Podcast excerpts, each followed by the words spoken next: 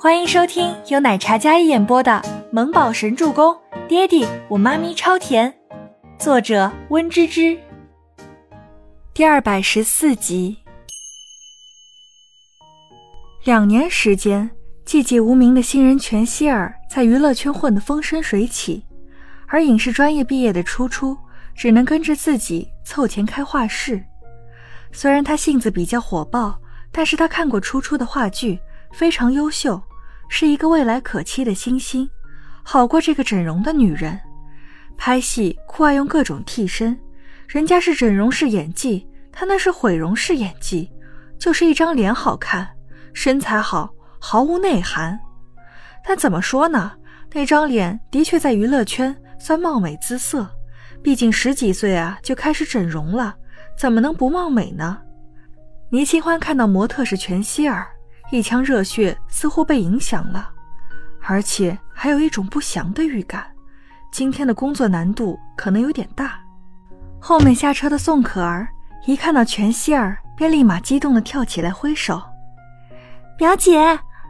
宋可儿激动中带着几分甜甜的声音，这一声呼唤让很多人都为之一惊。宋可儿竟然跟当红小花是表姐妹，但除了倪清欢。他早就知道了，全希儿、宋可儿两人是表姐妹。宋可儿像小喜鹊一样跑到全希儿面前去：“表姐，你今天可真美。”宋可儿对着全希儿先是一顿夸：“给你买了咖啡。”全希儿转身示意身边的助理，一位看起来非常中性的女助理将手里另外一杯咖啡递给宋可儿。人群里。全希儿个子高挑，戴着墨镜，身穿一袭酒红色的包臀鱼尾裙，上身搭配着一件雪纺同色系的红色樱桃 V 领雪纺衫，将女人的性感妩媚发挥到了极致。那身段，就连女人看了都不禁羡慕不已。她在人群里最为瞩目、无法忽视的耀眼存在，她身边的所有人都是她的陪衬。全希儿身边。不管是助理还是化妆师，都一言难尽，更加衬托出她精美精致的优渥身段。谢谢表姐，宋可儿像是得到了什么恩赏一样，笑得合不拢嘴。我先去忙，中午我们一起吃饭。全希儿宛如高高在上的女王，她的颜值属于艳丽华贵型，姿态高傲，看人的时候眼睛都是比拟的。好，宋可儿点头道：“自己表姐是当红女星，宋可儿之所以没有事先公布，就是要当着大家的面好好的风光一把，让所有人都羡慕不已。”哇塞，可儿，你竟然是全希儿的表妹，可不可以帮我问她要个签名啊？桑尼雀跃道：“哇，你表姐长得真的好美啊，真人比电视上还要好看。”桑尼看着全希儿那精致漂亮的脸蛋，还有那皮肤也是真的好，身材也好，简直让人太羡慕了。好，等今天收工，我帮你问我表姐要签名。宋可儿应道：“我表姐是真的好，还特地问我喜欢吃什么口味的咖啡。”宋可儿捧着全希儿送给她的咖啡，跟得了什么宝贝一样。好的，好的，谢谢啊。对了，不过你跟你表姐的名字好像啊，桑尼说道。宋可儿的母亲为了让自己女儿也有朝一日飞上枝头变凤凰，然后自己也平步青云，所以给宋可儿特地改了一个跟全希儿一样的名字。她之前可不叫这个。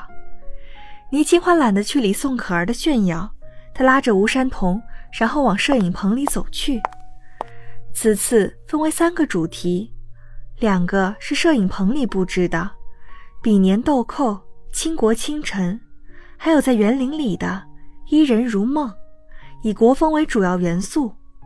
比年豆蔻是少女时期甜美烂漫风格，倾国倾城与之反转的冷艳高贵风格，而伊人如梦比较适合闺秀女子，淡淡的忧愁，才下眉梢却又上心头那种朦胧的风格。